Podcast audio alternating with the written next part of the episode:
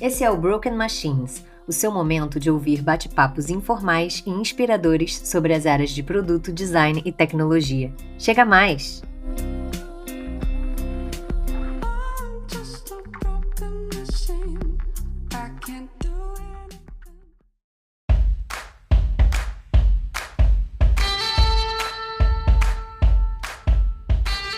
A última pergunta que eu queria trazer, na verdade, não é pergunta, é um tópico, né? Que as pessoas falam, uh, que acontece muito no dia a dia. Isso aí eu acho que mais acontece mais no dia a dia de produto, né? Que é, ah, beleza, eu vou fazer um processo de continuous discovery, eu vou usar uma árvore de oportunidades, eu vou trabalhar com outcomes, eu vou trabalhar com QRs, beleza, perfeito. Só que, gente, em alguns momentos e dados fóruns que vocês estão trabalhando, vocês precisam apresentar as coisas. Vocês precisam reportar as coisas. Aí a pessoa fala pra mim, ah, não, mas eu não estou trabalhando com projeto. Eu sei que você não está trabalhando com projeto. Ninguém está dizendo que você está trabalhando com projeto. Só que quando a gente pega, a gente pega desde pequenas features, mudanças, testes AB, experimentos, até grandes épicos, até grandes histórias. E essas grandes histórias, às vezes, elas vão ter envolvimentos de stakeholders de N lados. Elas vão ter, às vezes, empresas externas envolvidas no processo, uh, pessoas de outras equipes, diretorias, C-levels de outras equipes, de outras áreas. E o que, que você precisa fazer? Em alguns momentos, se você estiver tocando aquela iniciativa, você precisa pontuar. Você precisa fazer uma apresentação de, ah, tá, qual o problema que a gente está querendo resolver? Qual o objetivo que a gente está tratando? Qual a metodologia que a gente vai usar? Quais os indicadores que a gente vai monitorar? Qual é a agenda positiva? Qual o roadmap daquela situação ali específica que você está trabalhando? Você precisa dizer, olha, a gente está começando isso agora, eu tenho aqui o diretor de vendas, eu tenho a empresa XPTO de consultoria lá fora, eu tenho. Então tá todo mundo ali envolvido. Você precisa fazer uma reunião de kickoff, você precisa dizer como você vai tocar aquilo, quais são as datas que você vai fazer acompanhamento. Então tem coisas que você tem que prestar, que você tem que se prestar a fazer e não virar no primeiro dia para todo mundo, olha, gente, eu vou pegar esse, esse épico gigantesco aqui, vejo vocês no final do semestre, beleza?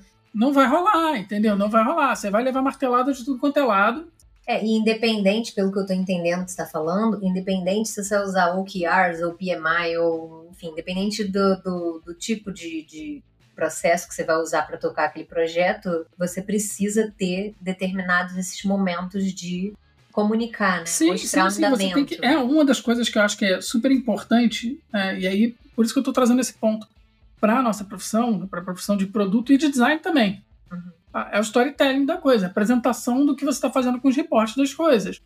O que eu vejo de pessoas na área hoje que acreditam ou não veem importância, na verdade, né, em reportar, em, em manter as pessoas atualizadas e os envolvidos atualizados, cara, bastante. É.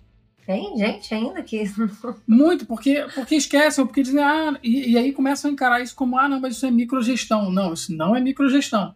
Ninguém está querendo saber o que você vai almoçar, o que você vai jantar mas os envolvidos, os stakeholders, precisam estar em, efetivamente envolvidos. Então. E aí, até, não sei, tá? Não sei como é que em produto isso funciona exatamente, mas eu me passou uma coisa aqui na cabeça. Eu acho que, como designer, que é uma pessoa que comunica as coisas, né, é, visualmente ou de forma fácil de se entender, esse é o meu objetivo como designer, né? E como uma pessoa que é a favor do trabalho remoto, né? Que inclusive a gente está querendo Sim. fazer um episódio sobre isso. Uhum. Eu não diria nem que esse tipo de coisa precisa ser algo.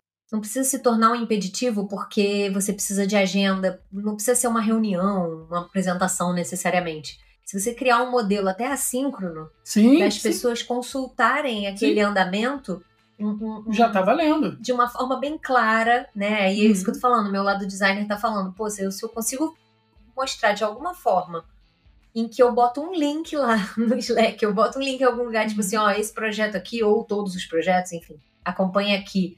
E qualquer dúvida me pergunta, não precisa nem criar rituais esses momentos, é só criar o ritual de atualizar aquilo, né? É, apesar de que aí eu vou puxar um pouco para a questão aqui de produto, uhum. porque tem uma máxima que eu uso dia a dia de trabalho. Quando você cansar de falar, vai ser quando as pessoas vão começar a te escutar eu não vejo funcionar em produto, não estou falando de design.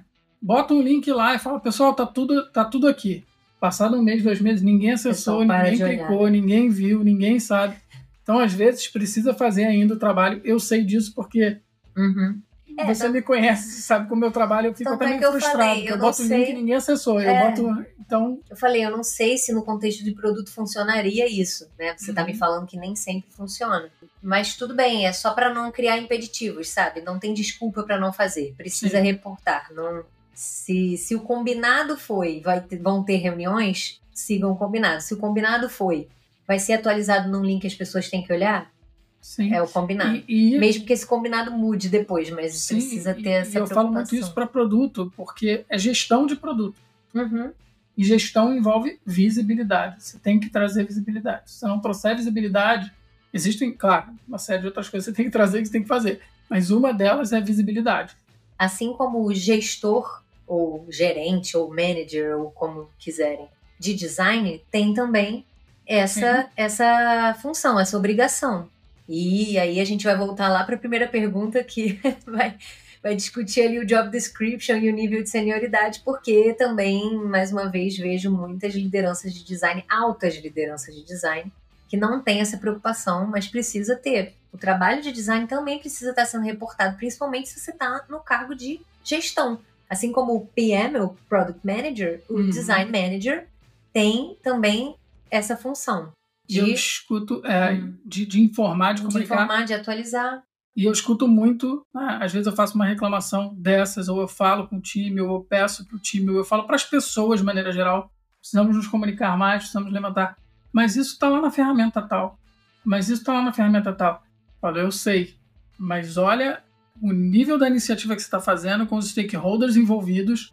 Você vai virar, por exemplo, para um C-level de uma companhia e falar: gente, mas isso está lá na ferramenta XPTO que que o cara nem tem acesso no dia a dia Mas se dele. você então... assumir, aí vai a dica final. Se você assumir, assim como nós designers temos que assumir que os seus usuários são, eu não quero falar burros, mas se você assumir que os seus usuários eles não sabem nada, não sabem interagir, você você é obrigado a criar a coisa mais intuitiva e mais fácil e, me, e da melhor forma que você pode comunicar possível.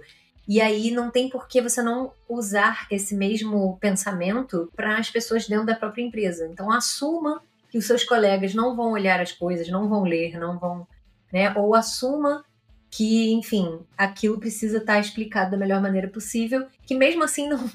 não, e outra coisa, o que eu acho que é importante falar nisso, e que eu estou destacando isso é um problema que eu vejo direto. Porque no final existe uma conta. Essa conta é cobrada. E quem paga a conta é você é o PM, é o é, o, é quem está gerindo paga a, conta. coisa, sim. Porque no final você não vai discutir com seus hypers, você não vai discutir com seus C-levels, com as, as, outras pessoas envolvidas dizendo: "Ah, mas eu botei o link". Não vai, porque ele vai dizer: "Cara, você botou o link, mas eu não fui Gente, e os métodos que você vai fazer isso, aí voltando nesse ponto só, é, eles podem. É melhoria contínua. Então, por exemplo, você pode botar um lembrete automático no Slack, que nas primeiras semanas vai funcionar, ah, para atualizar lá, sei lá. E aí depois você percebe que já não está mais funcionando. Muda, como é que faz? E agora? Muda, muda, e vai mudando, e vai, e vai adaptando sempre que precisar para que funcione. O importante é, é, é, existir essa comunicação, essa preocupação, em primeiro lugar. Sim. E, claro, como eu falei ali no início da pergunta, ponto que eu né, resolvi destacar, gente, objetivo, problema. Ponto 2, metodologia, como que vocês vão abordar o problema, que, que vocês vão levantar. Tá, Os indicadores. Depois, indicadores. Importante. Não coloca assim, vai fazer uma apresentação que vai envolver uma série de stakeholders e tal. Começou a apresentação, já coloca o tema, já cai na guerra, assim. É, é quase como se você pegasse a pessoa e já colocasse a pessoa numa sala assim. Repete. É, é, é, é, a pessoa já entra com. Então, porque a janela, não sei o que, aí você vira, que janela, de qual lugar, o que, que vocês estão falando. Eu pensei uma vez. Então, situa, é o storytelling, storytelling é, situa as pessoas. Eu pensei uma vez do... em fazer um vídeo, porque sempre que eu tinha que, naquele momento de. A gente já falou sobre isso em outro episódio. Quando a gente está divulgando persona internamente, então a gente uhum. criou as personas e a gente quer empatizar, a gente quer que a empresa inteira saiba quem são essas pessoas. E aí chegou um ponto que eu comecei a ficar cansada de repetir a mesma coisa e falar: ah, o Cadu é a persona que é assim, tá, tá, tá, tá, tá, tá. Eu pensei, gente, vou fazer um vídeo, vou gravar um vídeo, eu vou incorporar ali a Juliana, a persona Juliana, cada pessoa do time vai interpretar um ator diferente ali, uma persona. A gente grava um vídeo E aí, em qualquer contexto que a gente vai entrar, a gente dá um play no vídeo para todo mundo saber quem é quem, do quem tá falando. Aí eu pensei isso agora para fazer a mesma coisa nisso. Tipo, todas essas coisas que precisam ser repetidas no início do projeto, faz um vídeo. o objetivo é esse, a metodologia é essa. Aí entrou Não, na reunião da Play. Mas, mas, se você. É, mas se fizer um vídeo, é. Só se, só se fizer Entendeu? isso. Entrou na reunião da Play, agora podemos começar. Se você faz um vídeo e manda o vídeo, não, você não. não assistem o vídeo. Fala, cara, olha, eu vi o link, mas não sabia o que era, não cliquei, sei lá.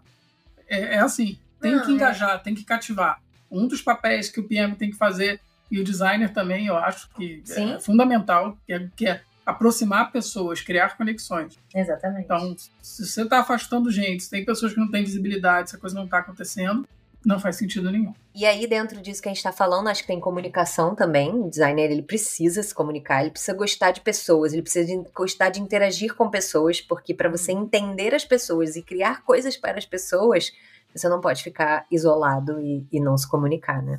Sim. E aí fala que uma pessoa tímida se vocês são tímidos ou se vocês têm alguma dificuldade, criem um personagem, uhum. se obriguem a fazer aquilo. É.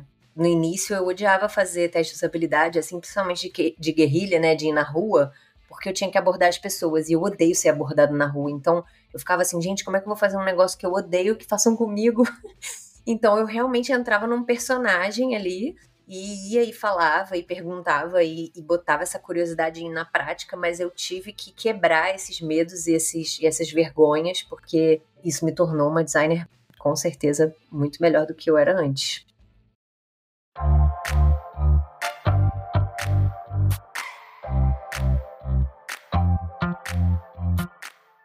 Uhum. Porque estava uma concorrência muito grande entre esses, essas grandes startups, esses unicórnios, para manter os funcionários, eles aumentaram muito o salário.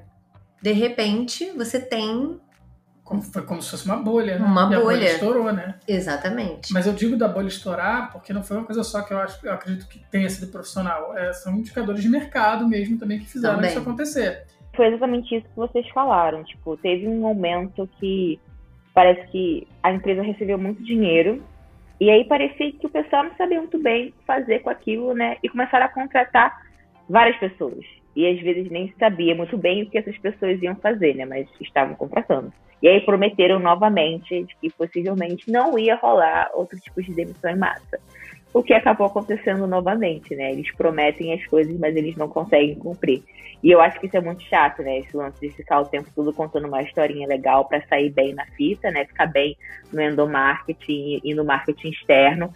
E no final, isso é tudo uma grande mentira, né? Porque realmente aconteceu outra leva de demissão em massa, que foi essa que eu fui. E eu lembro que eu entrei na salinha, tipo, eu, o clima era de velório, né? Tipo, todo mundo com uma cara bem séria. Aí ela falou assim, você já sabe porque você tá aqui, né? Eu falei, eu sei. Ela, então, pois é, é isso mesmo. Eu falei, tá bom. Ela, ela, começou a conversa dessa forma? Uhum. Gente, o que você diria aí que são os pilares para, pelo menos para você, no seu contexto, funcionou para dar certo? Cara, eu acho que a comunicação. Eu poderia dar 20 mil diquinhas aqui do tenha um espaço separado, tenha não sei o quê, mas assim, tá cheio de TikTok falando isso. Essa comunicação é o fundamental, é o que está na base disso tudo. Se você não trabalhar uma comunicação assertiva, se você não perceber que a comunicação, que o discurso está muito mitigado e ali você não vai conseguir extrair a verdade do que está acontecendo, isso aí é crítico. Mas a comunicação é o problema em, em todos os ambientes de trabalho, né? Então, assim, tem uma, uma, coisa muito interessante que é 90% dos acidentes de avião acontecem por problema de comunicação. É uma hum. coisa que não fala certo, não fala certo, não fala certo. E aí tem um estudo que se chama Índice de Distanciamento do Poder. Esse índice de distanciamento do poder, ele mede o quanto quem está na base da pirâmide tem medo de quem está em cima. Ele é medido com perguntas como como que você se sente em relação aos mais velhos, como qual o nível de diferença de privilégios entre quem está no topo e quem está na base, por aí vai. E, pasmem, quem ganha no país do mundo que tem o maior índice de distanciamento do poder é o Brasil. É o Brasil, logo em seguida está a Coreia do Sul, e a Coreia do Sul, se entra uma pessoa mais velha, você precisa levantar. Mas a gente tem, assim, cientificamente escancarado a síndrome do vira-lata. Só que Num trabalho remoto e no presencial também, o que, que isso significa? Significa que o liderado tem medo de falar o que ele está pensando para quem está liderando. Se uhum. um copiloto tem medo de falar para um piloto que o avião está com pouco combustível e, e, ele vai morrer e vai matar 200 pessoas que estão atrás dele, é, imagina quantos aviões não caem no dia a dia no trabalho porque as pessoas não se sentem livres para falar o que estão pensando. Então, uma gestão mais horizontalizada, né, onde você aproxime o topo da base, Uhum. É o que agiliza muito a resolução de problemas, é o que faz com que eu consiga enxergar o que está acontecendo, porque não há medo de passar. Só que isso não é assim. Olha, agora aqui não precisa ter medo, gente. Acabou. É, isso eu ia falar que a, a área do mundo do desenvolvimento, da tecnologia, eles já trabalhavam muito bem dessa forma. Eles tinham esses rituais muito bem estruturados, né? Então, tanto é que os desenvolvedores normalmente eles já trabalham remotamente muito bem e eles se comunicam de forma síncrona muito bem, porque as metodologias de desenvolvimento já são inspiradas, né, e induzem a galera a operar muito bem dessa forma. Então eles têm vários rituais, o de, né, de você planejar o projeto, as dailies, né, que às vezes algumas equipes fazem, aquelas de retrospectiva.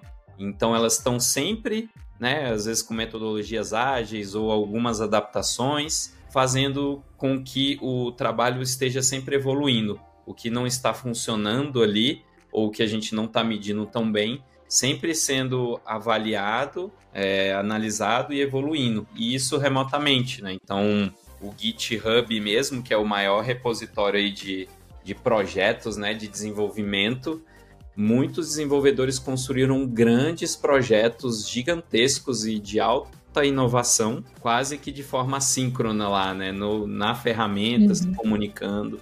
Então é muito legal a gente pegar essa inspiração, por exemplo, dos profissionais, dos desenvolvedores, porque eles já vêm fazendo esse tipo de trabalho e trazendo essas práticas, esses rituais há muitos e muitos anos. E aí o outro pilar, infraestrutura digital, que são as ferramentas e tudo, onde o nosso escritório ele passa a vir para o digital. Por mais que a gente tenha um espaço físico, o espaço físico ele é a ferramenta e o escritório digital é o escritório de verdade, onde as pessoas vão se encontrar, elas vão ficar sabendo que que está acontecendo na empresa, né? Que nem até o exemplo que vocês comentaram, caramba, tomaram a decisão aí, a gente nem estava sabendo. É isso, na infraestrutura digital, no escritório virtual ali, é onde a gente participa e troca essas informações das decisões, por mais que tenha tido uma reunião no cafezinho. Depois a gente chega e passa para esse nosso escritório virtual. E aqui já é um erro clássico e que não para de, de acontecer até hoje, que é empresas usando o WhatsApp, por exemplo, para gerenciar suas equipes. Ai, então, é, esse aqui é o outro tópico, né? É tipo, infraestrutura digital começa no básico dessa ferramenta de comunicação e depois você vai evoluindo para outras coisas. E aí, falando sobre esses objetivos de negócio, né? Acho que você fala um pouco disso também. A gente tem episódios aqui em que a gente fala um pouco de, de processo de Três Horizontes, a gente fez Vision Tree e OKRs. Então tem esse momento importante que as altas lideranças ali, pelo menos inicialmente, definem a visão e os objetivos de negócio. Mas uma coisa que a gente fala é da importância disso ser comunicado, bem comunicado. Sim. Porque é, tudo isso também é, é muito legal na, na teoria. Beleza, a companhia tem aqui o, os principais objetivos de negócio. Tudo bem que a gente sabe que tem umas que tem vários, né? Muitos até, não, não fazem bem essa parte de priorização. Mas mesmo que haja, existe um grande desafio disso também estar tá muito bem comunicado, muito visível para todo mundo, para até júnior ou aquele desenvolvedor saber por que, que ele está desenvolvendo Total. aquilo, né? Ah, e, e, e, eu acho que se pega, assim, boa parte, né, pelo menos dos lugares que eu já tive, tem a menor conexão com para onde a empresa está indo, assim, né, raso, né? Eu acho que é uma coisa que tem que ser comunicada semanalmente, né? Assim, você tem que estar o tempo todo. Quando as pessoas se juntam, a minha visão é, cara, como a gente está, para onde a gente está indo, o que, que mudou, eu acho que é super importante. E eu acho assim, não só você ter esse planejamento, mas você tá o tempo todo trazendo ele, né? Porque muda o tempo todo, as pessoas precisam saber, né, assim, qual é a prioridade, para onde as coisas estão indo. Eu super concordo. É muito importante a empresa ter um norte e é muito importante que esse norte seja constantemente comunicado, não é uma vez numa coisa especial, não. Ó, olha onde a gente está, olha para onde a gente está indo, ó, para onde a gente está indo agora mudou um pouco mais para a direita. Isso é, acho que é uma necessidade constante e lógico, né? Quando você vai para uma estrutura grande, isso é mais desafiador. Na escola, a gente tem um time pequeno, semanalmente a gente faz um alinhamento a gente está indo para cá, né? A prioridade agora é só vimos aquilo, agora mudou para lá, ó, a gente está tanto daquele objetivo que a gente falou. É um pouco mais fácil, né? Empresas pequenas têm essa facilidade.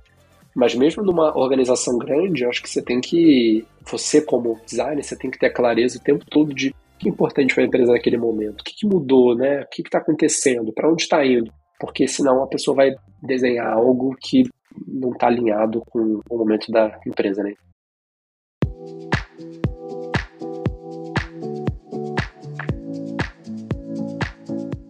Mas voltando aqui aos três horizontes.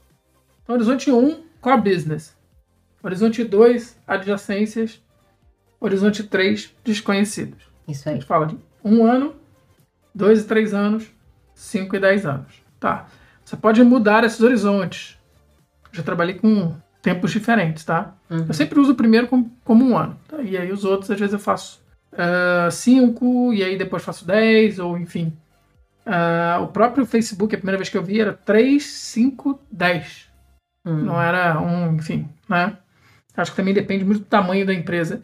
Porque, novamente, se você fizer uma coisa que você vai ter que ficar pivotando o tempo inteiro, né? Ou trocando, a comunicação disso começa a se tornar muito difícil, né? Você, tem, você trabalha numa mega companhia e quer fazer isso, enfim. Comunicar já é difícil, descomunicar. é, enfim.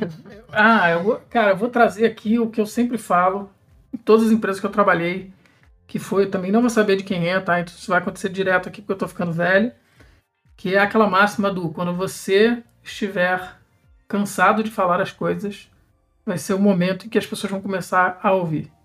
Cara, isso, quando você uhum. bota isso na tua cabeça, você fazer a primeira apresentação, a segunda, a terceira, a décima, a quinta, alguém vai virar pra você e falar assim, pô, interessante esse negócio que tá falando agora, né?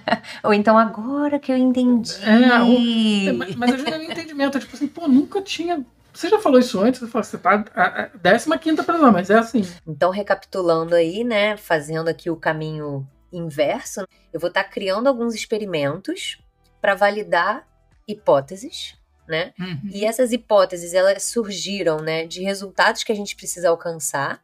Uhum. Esses resultados estão diretamente relacionados a objetivos de negócio que uhum. precisam ser alcançados para quê? Para que aquela visão lá no início se torne realidade. Isso aí. É isso. E o que, que é muito importante para que isso de fato aconteça? Que todo mundo na empresa, que todas as camadas, e aí volta, a gente volta a falar, né? Tudo que a gente explica aqui tem sempre esse ponto importante que é o ponto da comunicação. Né? De que precisa estar tá claro para todo mundo. Uhum. Tudo isso, todo esse processo, e aí, como a gente falou no início, né? Precisa estar numa ferramenta que todo mundo é, possa acessar e tal porque precisa ter visibilidade, né, para todo mundo. Todo mundo precisa ver é, para o time, né, lá na, na, frente, saber por que que tá fazendo aquilo, por que que aquilo entrou no sprint, por que que aquilo é mais importante do que um outro, alguma outra iniciativa que esteja rolando, porque ela vai estar tá diretamente relacionada a esses resultados esperados, né, esses objetivos de negócio a ser alcançados, da mesma forma que quem está lá em cima está olhando e está vendo que o que está sendo executado está trazendo um resultado para dentro, né? entregar a visão. A visão é, foi criada ali, né? Para o motivo que a visão foi criada. Bacana. E uma vez que você definiu isso tudo, como é que você comunica? Como é que você informa? Como é que você dá manutenção? Da mesma forma que todos os frameworks que a gente fala aqui. Então, usa uma ferramenta onde o processo seja documentado, onde né, tudo isso que você está fazendo, listando e pesquisando, vai ficar ali que todo mundo tem acesso. Então a gente falou do Miro, mas enfim, qualquer ferramenta, Figma, qualquer ferramenta onde todo mundo na empresa acesse né, e consiga olhar. Até porque é bom registrar do porquê você tomou aquela decisão. Qualquer decisão que você toma, né, principalmente decisões estratégicas, é legal saber no futuro ter registrado para, pô, mas por que, que a gente decidiu fazer isso? Uhum. Então o processo está documentado lá e, e você sabe por quê. Sim. E comunicação é chave, né? É, como todos os processos, todos os episódios de conceito, a gente chega nesse ponto que é crucial. É, eles falam sobre isso no livro também, né? A, a comunicação é o que drive ali o sucesso da organização. E aí que a gente começa a puxar aqueles conceitos que ele fala de clareza, transparência e responsabilidade. Exatamente. né? As pessoas, elas precisam encontrar sentido, né, nos papéis, no que elas estão fazendo. Ninguém quer trabalhar e seguir cegamente ali o objetivo da empresa, mas sim entender, né, como é que, como é que é a minha habilidade, como é que o que eu estou entregando aqui, o meu tempo, o tempo que eu estou contribuindo, como é que isso contribui ali para a missão da empresa a longo prazo, né? Olha o jabá aí do episódio de, de Golden Circle, hein? Jabá acontecendo. Porque aí você fecha o ciclo, né? Exatamente. E assim, nesse ponto, né, falando sobre a questão da responsabilidade, é interessante citar aqui a responsabilidade das lideranças, né? Elas que vão ajudar isso tudo a acontecer, né? Se amarrar ali. Então, fazendo gancho aqui já com o episódio de carreiras que a gente fala também sobre responsabilidade de liderança. e aí, né, para ajudar a comunicar, existem ferramentas. A gente sabe que o processo não é ferramenta, mas as ferramentas vêm depois do entendimento do processo para ajudar a coisa a acontecer. Uhum. Então tem ferramentas que são específicas para isso, né, para você imputar ali os OKRs, né, os Por OKRs. exemplo, a Culture Rocks. né? Exatamente. A Culture Rocks já, já são ferramentas que, você, que automaticamente calculam as porcentagens ali de ati- atingimento que a gente estava falando. Pode usar o Monday também. Mondays. legal. Isso. Mas tem formas simples, né? Mais simples e acessíveis, né? O, o Notion mesmo tem um template Uhum. de, de roadmap que você consegue colocar lá e automaticamente ele calcula também, né? O, a porcentagem. Mas, como qualquer processo, a gente sempre fala isso, pode ser feito até de forma manual, né? Pode ser feito no Miro, pode ser feito Parede, né? né, num, com post-it. Exatamente. É, não querendo. Importante- é, o importante é você manter tudo super atualizado ali, super faça sentido para todo mundo e comunique de forma clara que as pessoas consigam acessar, né? Para visualizar, estimar, trabalhar durante os ciclos e, inclusive, ou até mesmo apertar o botão vermelho se for o caso. Olha, não tô conseguindo fazer, tem uma coisa que não tô conseguindo entregar, acho que isso não faz sentido. É, isso é legal, né? Porque quando ele tá bem visível ali na cara, as pessoas conseguem também ter esse senso de urgência de, pô, isso aqui deu ruim e então é bem, bem importante mesmo. Boa. E como a gente. E aí, uma outra questão também que sempre é muito perguntada e a gente sempre fala aqui nos nossos processos, quando a gente fala de quatro conceitos. E como é que a gente faz para manter isso tudo alinhado? Como é que a gente faz para comunicar isso tudo? Porque é sempre um grande desafio também. Aliás, eu acho que é o maior desafio hoje, a comunicação, né? É que a gente comunica as coisas para as pessoas que estão envolvidas. Não é à toa que sempre tem essa pergunta Sim, no quadro conceitos, porque E a gente ela- recebe muito em mentoria também. Uhum. É, e mais uma vez, a resposta é sempre muito parecida, né? Tem alguns pontos específicos, mas usa sempre uma ferramenta onde todo mundo acesse. Documente, né? Pra, você tem que documentar o Heart, não é só fazer falando da boca para fora. É rápido, vai lá, coloca ali um miro rapidinho, uns post-it, mas de forma clara e objetiva. Qual era a meta, quais são os objetivos, os sinais e, e as métricas que vocês vão usar. Dá visibilidade para todo mundo produto design e desenvolvimento também principalmente, porque eles vão precisar provavelmente é, mapear, né, esses eventos ali na- durante a implementação. Uhum. Eles precisam saber quais são, né, essas métricas. Então, todo mundo tem que estar olhando. É, mas uma coisa que é muito importante é que sejam criados rituais durante o processo que obrigue o time a olhar para isso, porque não adianta também fazer e aquilo ser esquecido lá. E depois, como é que a gente comunica isso para todo mundo? Essa não pode faltar, né? Sempre tem essa aí. E aí, designer, dê seu jeito pra enfiar as personas na cabeça de todo mundo. Eu acho interessante o que eu costumo fazer é. Porque comigo é meio covardia, porque às vezes nessas empresas que eu passei, que a gente trabalhava persona, eu tinha duas posições ali. Então eu, eu trabalhava algumas vezes como diretor de produto barra design. Então, para mim era mais fácil nas comunicações de produto que aconteciam, sempre que acontecia uma comunicação, eu levantava as pessoas e fazia essa comunicação voltada, direcionada já para essas pessoas. o produto é, é, é, muito bom, é muito parceiro em comunicar isso também, né? Então tenham isso alinhado com os PMs, com a diretoria de produto, com os GPMs, porque aí vocês vão conseguir comunicar isso com uma facilidade muito maior. E as pessoas são muito aliadas dos produtores, né? Uhum. Falando assim. É, o que eu ia dizer é que, além da documentação de fácil acesso para todo mundo, né? Como a gente sempre fala aqui, para o pessoal engajar tem que ter um lugar ali que todo mundo acesse é necessário fazer essa campanha interna também que o Felipe tá falando, né? Uhum. Então, assim, faz vídeo criativo mostrando as personas, vídeos engraçados, apresenta em reuniões gerais da empresa toda, mostra as personas em todas as apresentações, fluxos ou entregas. Então, sei lá, uma reunião de review que os designers estão mostrando o que, que eles entregaram naquele sprint, naquele ciclo. Olha, essa persona aqui vai ser a persona que vai estar tá sendo atendida com essa feature aqui que a gente está entregando. Então cita as pessoas em todas as reuniões que você for, todas, todas. Alguém está comentando alguma coisa de desenvolvimento, você, ah, olha só, essa persona, se, se a gente realmente implementar isso, resolver esse bug, essa persona vai ficar muito feliz. E aí você vai contaminando, né, é, uhum. as pessoas. Em, tem que evangelizar mesmo.